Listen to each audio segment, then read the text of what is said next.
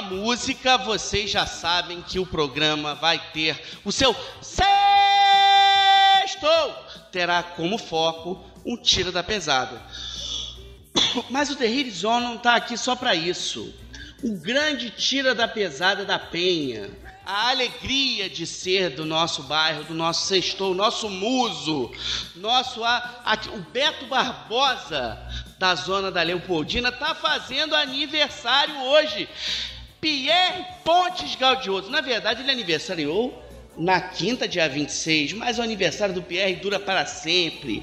É pra gente cevar um leitão, é pra gente colocar o porco na fogueira, é pra gente servir os croissants de que ele tanto gosta.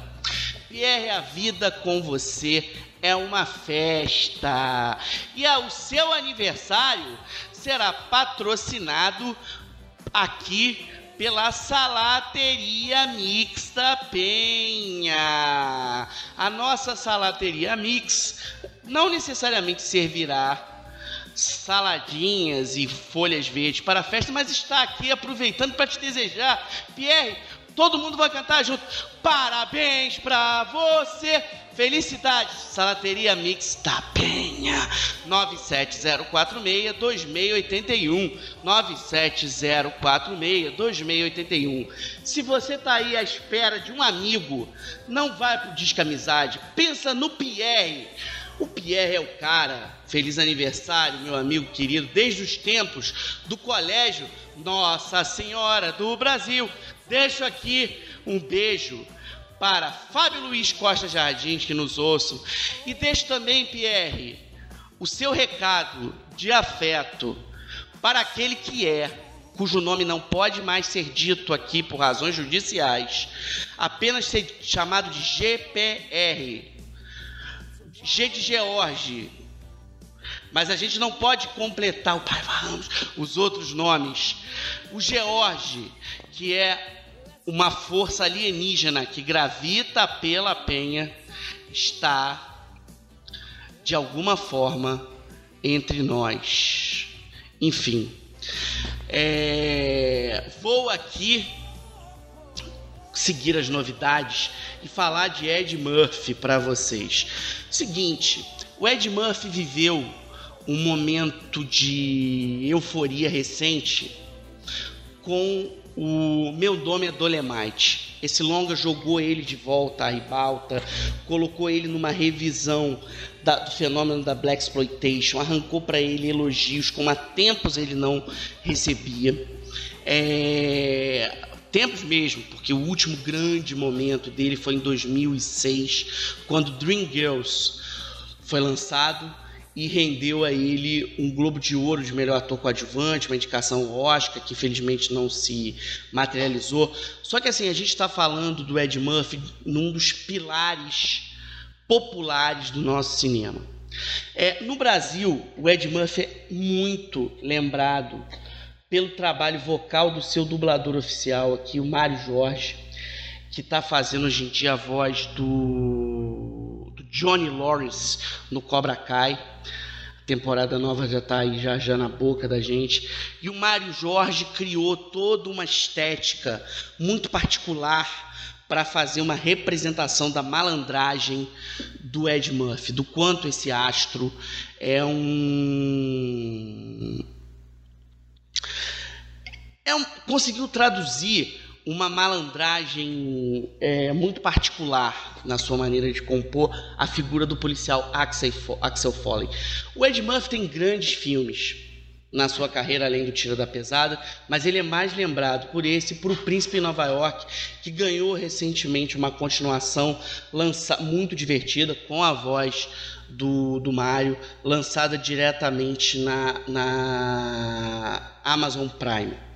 É, no Brasil, o Tira da Pesada passava na sessão da tarde, passava na temperatura máxima, foi exibido a exaustão na Globo, teve na tela quente ainda nos anos 80. É um filme de 1984 e tem uma história muito singular. Não sei se vocês sabem, mas o, o personagem do Axel Foley foi pensado para o Sylvester Stallone. Era para ser um filme do Stallone no momento que o Sly estava no seu apogeu aí com o Rambo. Ele não tinha feito o Rambo 2, mas o Rambo 1 era um sucesso. O Rock 3 é, era um fenômeno. E só que por uma série de questões, problemas de agenda, inadequação do personagem, é, a vaga ficou livre. E o Ed Murphy era um, um ator que estava despontando no Saturday Night Live. E principalmente, assim, ele foi um ator que nos anos 80 deu cara ao combate ao racismo que ainda era muito presente, assim, na maneira muito pejorativa, muito é, desumana de se tratar as vidas negras, as populações negras, é, o, Ed Murphy foi uma espécie de versão pop desse sentimento do Black Lives Matter. E esse filme teve um, uma recepção popular assim calorosa. O, o, só nos Estados Unidos sua bilheteria foi de 234 milhões e internacionalmente vieram outros 81 milhões. Teve outras duas continuações, não tão bem sucedidas, mas assim, o primeiro filme marcou época por todas as razões, criou ali um, um ajudou a talhar esse espírito de dupla, de tira bom, tira mal, no caso de, de trio, é, com os personagens antológicos que servem de coadjuvante ao Ashton, ao, ao, ao Foley, né? Ao Axel Foley, que é o Sargento Taggart, interpretado pelo John Ashton, e, e o Billy Rosewood, vivido pelo Judy Raymond. Por que, que a gente está entrando nesse papo de, de tira da pesada? Porque foi anunciado essa semana que o Ed Murphy quer fazer a continuação, ele quer um quarto filme e ele quer os dois, esses dois atores com ele. Então ele está buscando aí uma história para contar. O Pierre é fã do, do Ed Murphy. Pierre viu o professor Aloprado no Norte Shopping em 1996 e nesse dia, curiosamente, aconteceu um assalto no shopping. Parou as lojas e ele estava ao lado do seu curioso amigo Fábio Luiz Costa Jardim, que em meio à confusão não largava a mão de um espelho onde ele olhava e apreciava bonés que ele colocava na cabeça. Esse pedaço folclórico da Penha da vida do subúrbio vocês conhecerão ao longo dos próximos episódios do Sextou, que está aqui para machucar corações. É... O Mário Jorge dublou não só o Ed Murphy, o Mário Jorge dublou de tio avô o Mário Jorge dublou, que é uma série animada deliciosa. O Mário Jorge dubla o, Mar, o Lawrence, né, o Johnny Lawrence, no próprio Karate Kid filme agora no Cobra Kai. O, o, o Mário Jorge dublou o, John Travolta de uma maneira antológica. Ele criou uma composição também dando esse ar malandro aí. É, é, é impossível para quem é brasileiro pensar no Ed Murphy e não pensar no Mário Jorge. É, eu comecei a, a dublar o Ed Murphy. O primeiro filme foi Um Tira da Pesada em 1987. Vê? Eu já dublei ele há algum tempo, né? Eu, na verdade, só não dublei ele em dois filmes porque o Valdir Santana me tirou dos filmes para ele dublar, né? Ele disse que eu não podia dublar para ele poder fazer. Mas depois eu acabei redublando esses filmes. Cara, eu vou dizer uma coisa para você. O que eu amo dublar o Ed Murphy é porque ele, eu gosto demais do ritmo dele, do ritmo de comédia dele das coisas que ele faz de, de fazer vários personagens. E isso mexe com o meu, sabe, com meu lado ator, meu lado artístico, porque eu adoro fazer vários personagens. Eu adoro quando, eu faço, quando ele faz mulher, porque eu faço mulher também. É, é só ver no Professor Aloprado. No Professor Aloprado, eu faço naquela mesa de jantar, eu só não faço o garoto e a mulher, o resto eu faço todo mundo. Eu, eu gosto muito, mexe muito comigo do Blau Ed Murphy. É, eu gosto mais do que do Blau John Travolta. Eu gosto do Blau John Travolta, mas eu gosto mais do Ed Murphy. E olha, ficar sabendo que vai ter um Tira da Pesada 4 me deixou eufórico, me deixou extasiado. Sabe, eu tenho feito, o Ed Murphy não tem feito muito filme, mas os que eu tenho feito eu estou adorando fazer.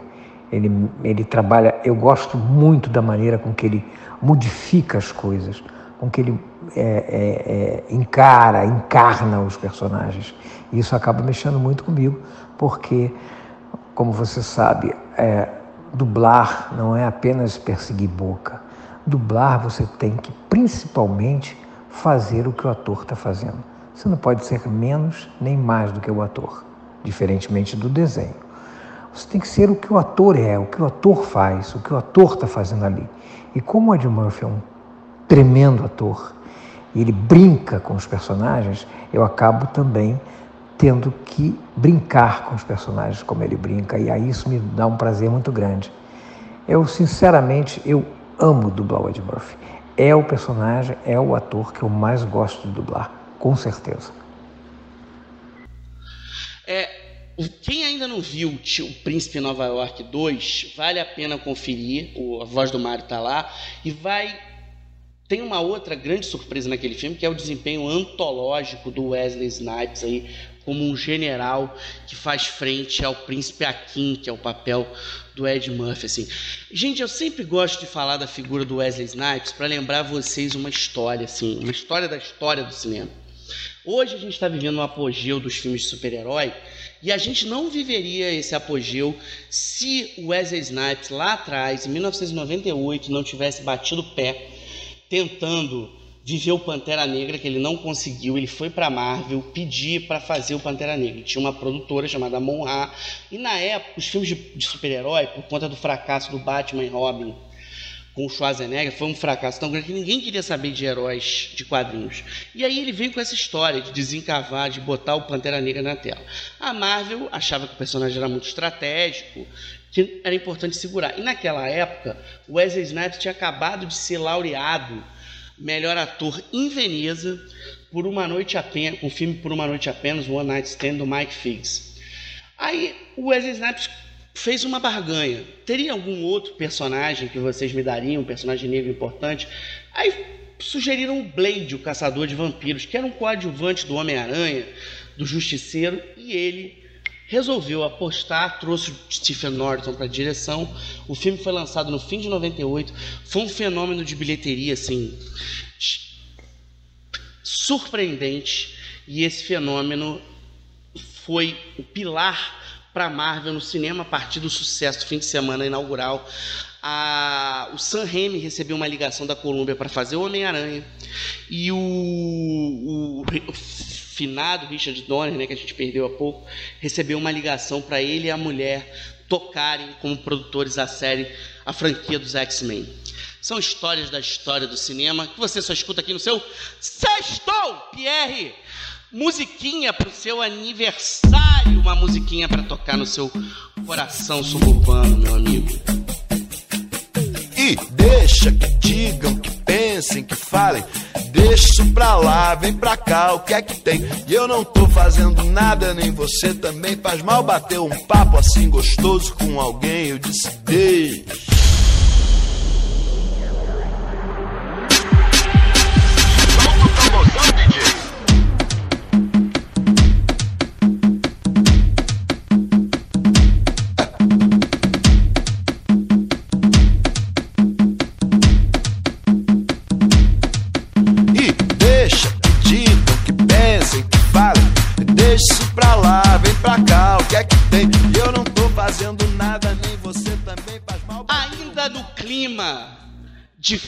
Farra, de micareta, de Beer Night Cowboy, com o aniversário do Pierre, aqui o nosso Big Mac humano, o nosso Mac Lanche feliz da Penha em forma de gente. O que, que, que, vamos retratar? O que, que nós vamos lembrar? É o seguinte, é o seguinte. Semana que vem começa o Festival de Veneza e na sequência tem Toronto e San Sebastián. O ano está chegando ao fim do ponto de vista das preparações cinematográficas. É, a gente pode achar que está cedo para dizer isso, mas para o cinemão não tá não. Madres Paralelas do Pedro Almodóvar vai abrir é, as festanças na terra das cinéfilas na terra das gôndolas em Veneza.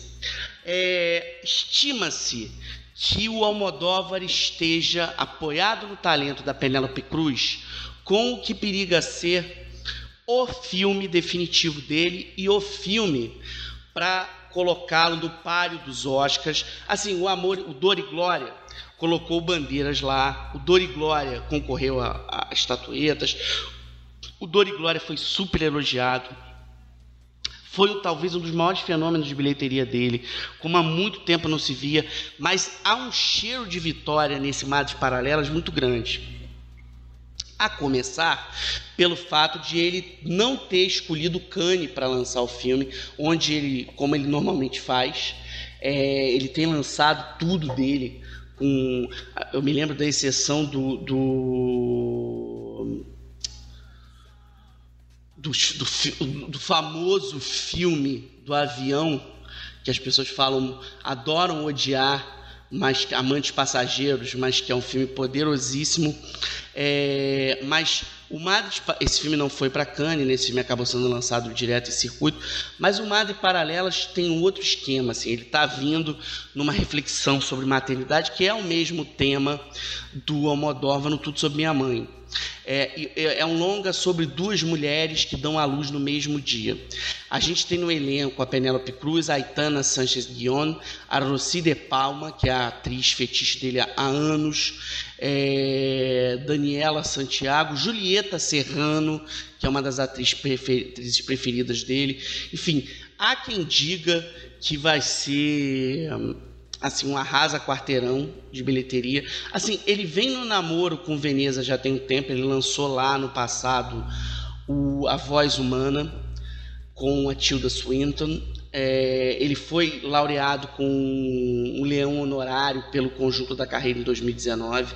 Esse novo filme tem música do Alberto Iglesias e fotografia do José Luiz Alcaine, que tem sido parceiro dele constante. Então, assim, há uma expectativa de que o Almodóvar venha soberano aí para papar o leão, para ganhar todos os prêmios aí nesse, nesse seu novo trabalho de longa aí. É, Veneza vem desafiando de uma maneira muito soberana todos esses prolegômenos aí oriundos a, a a pandemia. Ano passado foi o primeiro grande festival que conseguiu furar o cerco e realizar a sua edição. Esse ano a gente tem concorrendo uma produção italiana dos irmãos de Inocenzo, chamada América Latina. A Penélope Cruz está no competência oficial dos argentinos Mariano Com e Gaston Duprat. Você tem La Carra, do Lorenzo Vigas, que ganhou o Leão em 2015 com De Longe Te Observo. É um filme que eu tenho muitos problemas, mas é um filme badalado por muita gente. The Card Counter, aí o Paul Schrader está chegando super poderoso com Jason Isaacs aí com fome do prêmio de melhor ator. A estreia da Maggie Gyllenhaal como realizadora com The Lost Daughter. A Jane Campion está vindo com The Power of the Dog, que aliás vai estar tá em São Sebastião também. É, a Jane Campion é a realizadora. Durante anos ela foi a única mulher realizadora a ganhar a palma de ouro com o piano, né? Esse ano a Júlia do Cornô ganhou também com o Titani. E é a história de dois irmãos que possuem um grande rancho em Montana e acabam se colocando um contra o outro.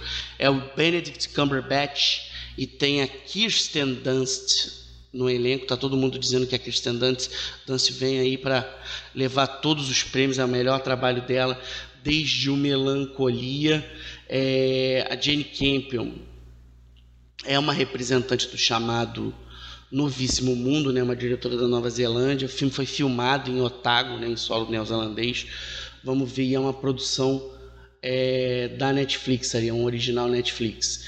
É, outra coisa de que eu acho que vale a gente destacar tem Bárbara Paz, um curta, tem Ali Muritiba, enfim, tem uma presença brasileira aí em Veneza, é, e tem Paulo Sorrentino concorrendo com Estata la mano de Dio, um filme que passa pela questão do, do Maradona, fazendo uma espécie de balanço aí da, da vida napolitana. Então, é, vamos ver o que, que, o, que, que o Paulo Sorrentino nos traz de, de forte.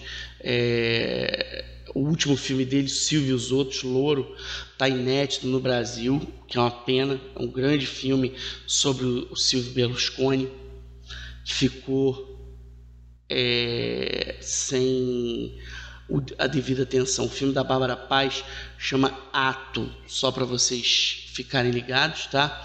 E tem um filme do Alexandre Morato chamado Sete Prisioneiros, que é um filme que está chegando com uma força assim a, grande assim para prêmios, a, a caça de, de indicações.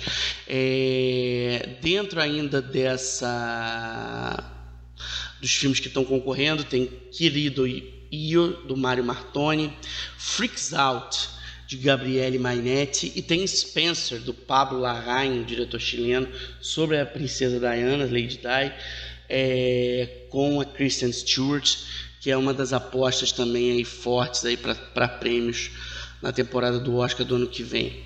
Musiquinha no seu sexto de conto.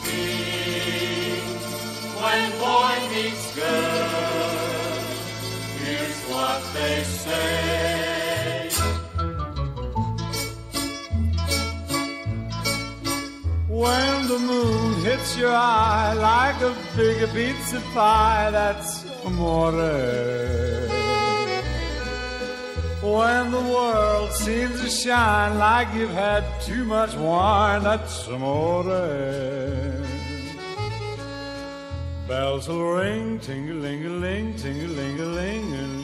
Que não falta nesse fim de semana de estreias é cinema brasileiro. Olha, tem até o Animal Amarelo. Foi a melhor coisa que eu vi em 2020 de produção brasileira. Felipe Bragança no seu apogeu como realizador. A gente já falou desse filme algumas vezes aqui. Foi um dos sucessos do Festival de Gramado semana passada e está em cartaz, é, no passado, né? E está em cartaz no, aqui no Rio no Espaço Taú de Cinema às nove e meia, no Estação Net Gávea às nove e no Estação Net Rio às oito e cinquenta. Isabel Zua ganhou o prêmio de melhor atriz ano passado, que Quito merecidíssimo. Esse é um dos melhores filmes brasileiros recentes, assim, discutindo a questão da nossa origem colonial a partir do périplo de um diretor brasileiro é, entre Lisboa, entre Portugal e a África, tentando descobrir aí as suas origens. Ainda nesse lugar do, do Brasil nas telas, a comédia 2 a 2 do Marcelo Sabac venha confirmar o quanto Carol, Carol Castro vem evoluindo como intérprete, assim, é uma atriz que está num momento de apogeu. Tenho Piedade, tem gente aí me pedindo para ver Piedade, eu, eu, vi ano passado, mas quero rever, está no Cine Santa às três horas. É, a Pietra, que é uma fã de cinema brasileiro, está louca para ver o Piedade. Pietra, beijo para você, ouvinte aqui do nosso Sextou, ela e o pai, o Celcinho do Grajaú. Piedade também está no Estação Net Rio. É, Mangueira em Dois Tempos, Doutor Gama, é, A Nuvem Rosa. Olha, lamento, tem filme brasileiro a rodo, mas eu queria dar um destaque especial aqui a Homem-Onça. Assim, Chico Dias já conversou é, com, com a gente aqui recentemente.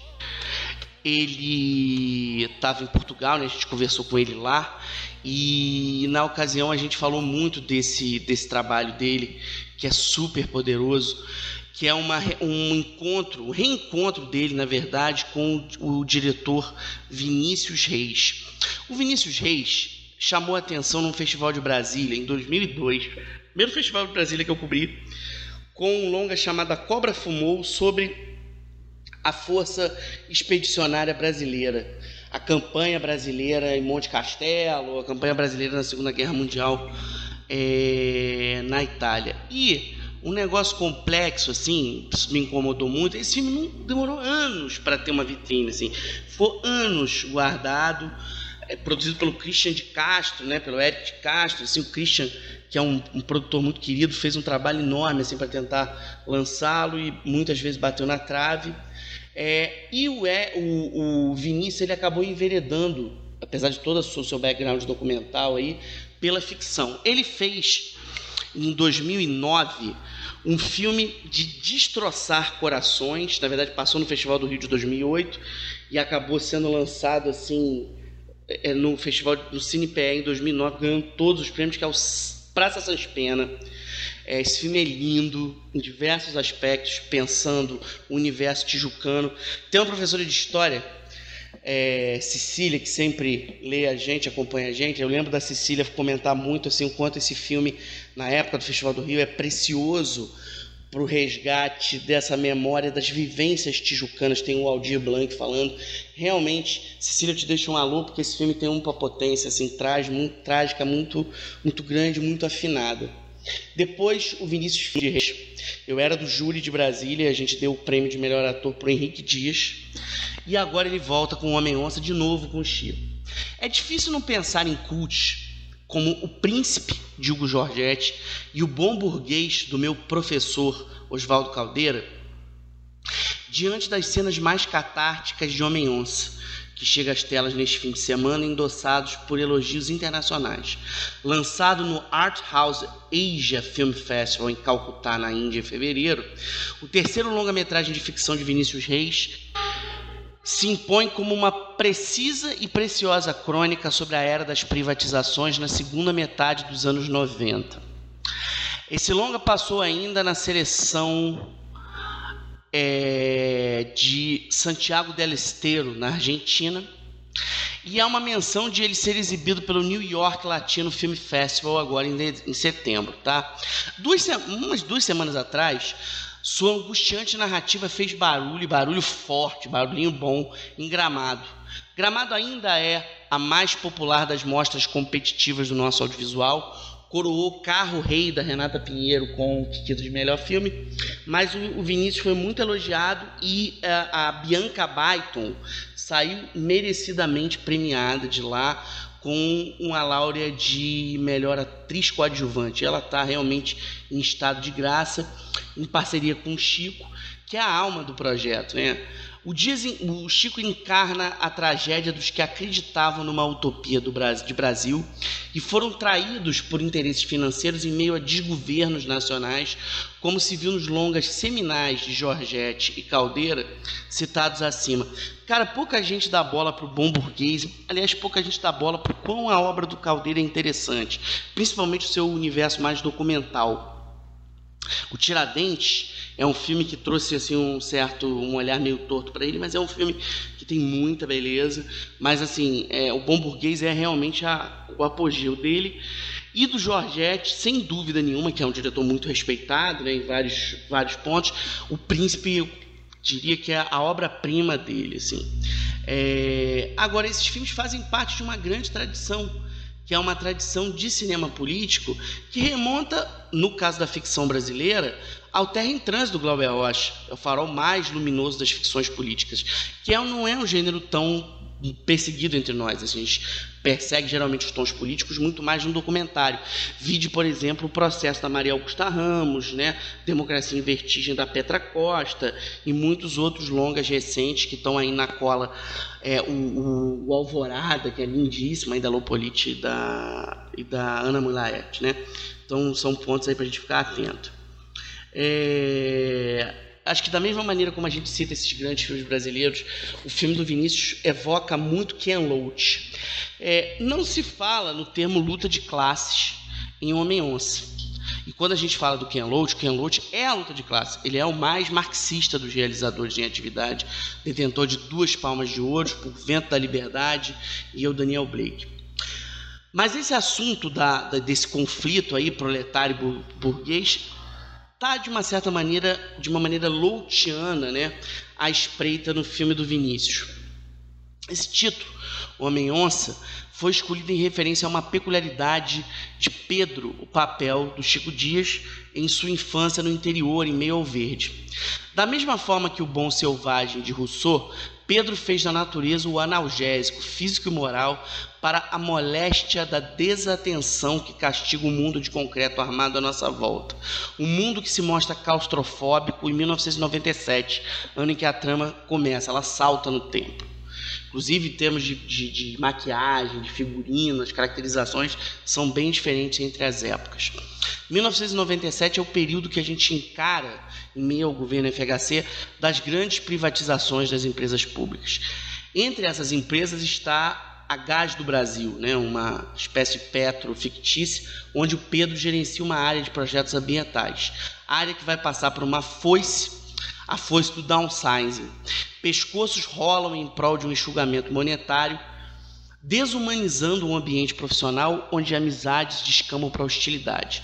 Amigos de outrora, como Dantas, papel de Emílio de Mello, vão trombar com a atitude de Pedro que se vê atônito diante das exigências de seu patrão, seus patrões, dando a seus colegas uma resposta desastrosa e dura. Passa no RH.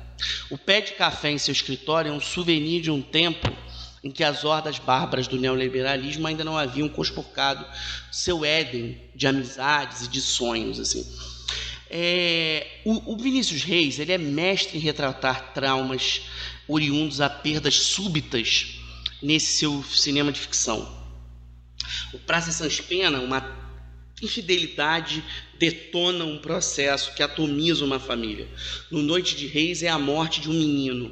Então tem sempre essas questões. E aqui tem um lado mais político das demissões que aproxima muito o filme do Ken Loach de Você Não Estava Aqui, o último longa do realizador inglês de 2019, e conversa muito com a estética antiliberalista do Stéphane Brisé, diretor de Em Guerra, é, La Loi do Marché também, outro grande filme. Só que o Vinícius não fica nisso, porque é, é menos sociológico e mais existencialista. A ferida que mais dói em Pedro, ela tá no peito engasgado dele, assim. Isso é muito bem tratado nesse filme, que mostra assim a, a potência do cinema político brasileiro. Tem uma engenharia de som preciosa do Valdir Xavier Acho que o trabalho da, da Bianca premiado é super potente, mas vale a pena destacar, assim, tem um elenco incrível, né? É, Valentina Herzage, né? o, o, o Facó, mas tem a Silvia Buarque, naquilo que talvez seja o melhor trabalho dela, ela é a companheira do Pedro quando o filme começa. Então, fiquem ligados aí. Homem Onça está em cartaz, não perca. Sextou musiquinha para vocês. Sextarem com rugidos felinos. County jail. The prison band was there, they began to wail. The band was jumping and the joint began to swing. You should have heard this knocked out jailbird sing. Let it rock. Everybody let it rock. Everybody in old cell block. Estamos chegando na hora das nossas dicas para o fim de semana. Aqui a Selma é só sorriso. Selma, dá um bom dia de fim de semana aí para os ouvintes aqui. Um bom dia, uma boa tarde, uma boa noite. Para os ouvintes do Sextou. Cadê Selma, você? Bom dia, seu filho. A Selma, a Selma aqui é a força da natureza que guia esse nosso empório cinematográfico, radiofônico que vocês têm aqui aos ouvintes, aos ouvidos de vocês. É o seguinte, galera, o que ver?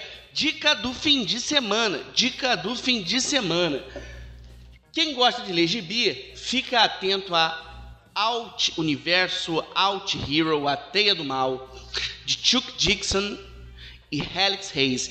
Esse material é da Super Prumo, a partir de edições é, internacionais, da, internacionais da Arkhaven Comics. É, a equipe por trás do Doutrinador está tentando diversificar seu parque de quadrinhos, está fazendo uma coisa muito rica, trazendo muita variedade para a gente aqui.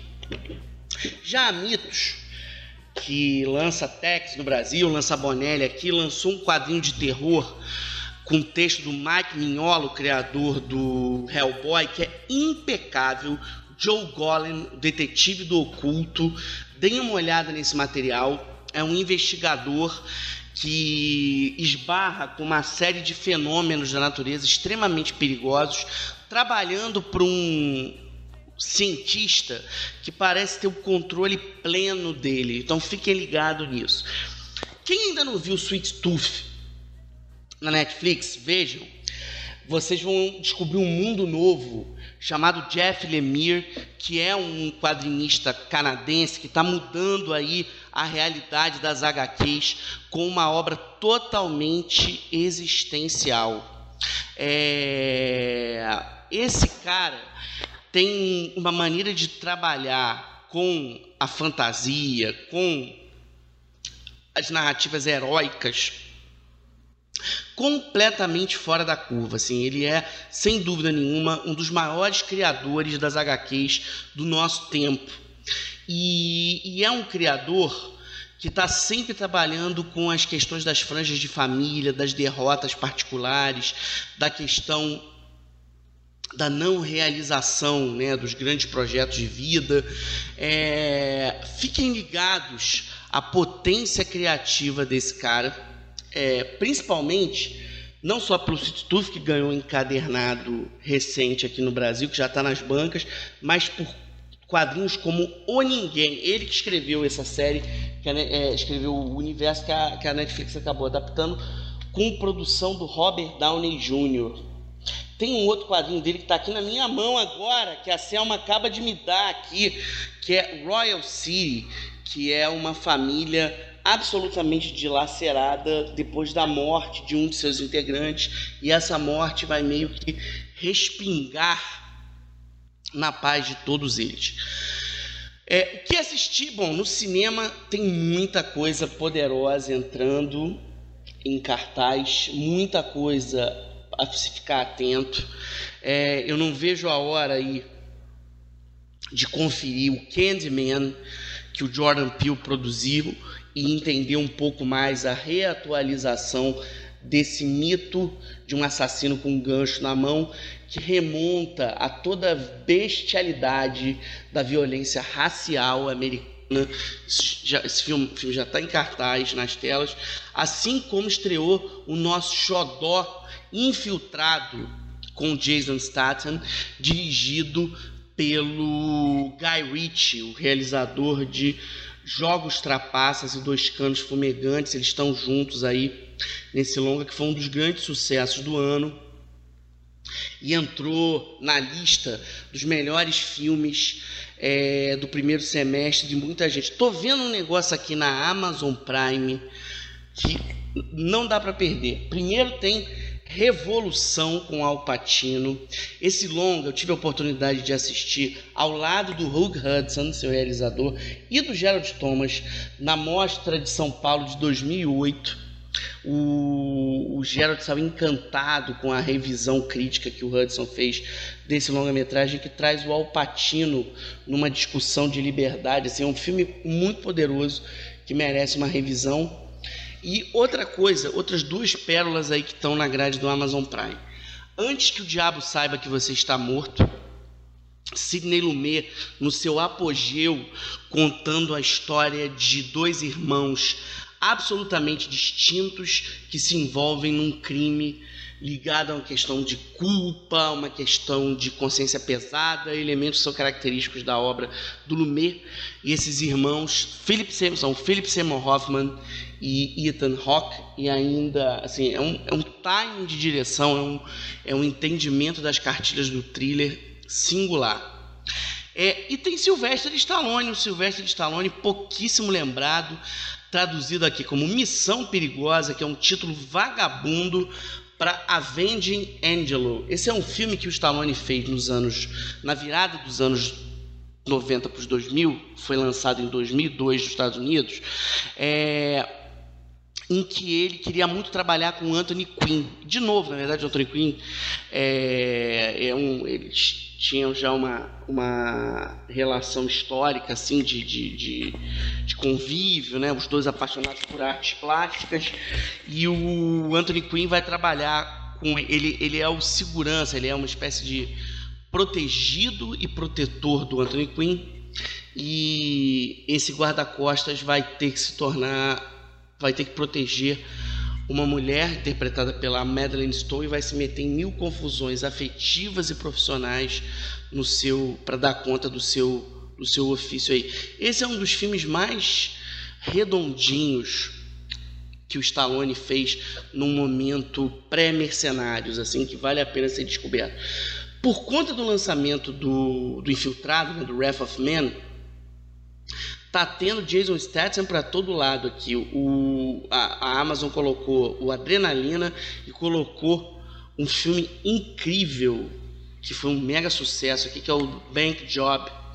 Vale muito a pena ser revisitado, um filme do Roger Donaldson com Statham. É menos um, é muito mais um thriller de assalto psicológico com uma carga política muito forte do que um filme de ação, mas é um trabalho marcante desse ferrabras aí da pancadaria no cinema. É... Netflix, bom, quem ainda não viu Mestre do Universo, se delicia aí com a volta do He-Man.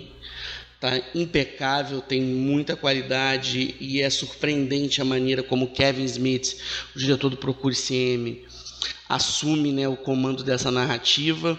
É, e acho que uma outra dica que vale. Bom, tem Breaking Bad no, no, no Amazon, que é sempre importante.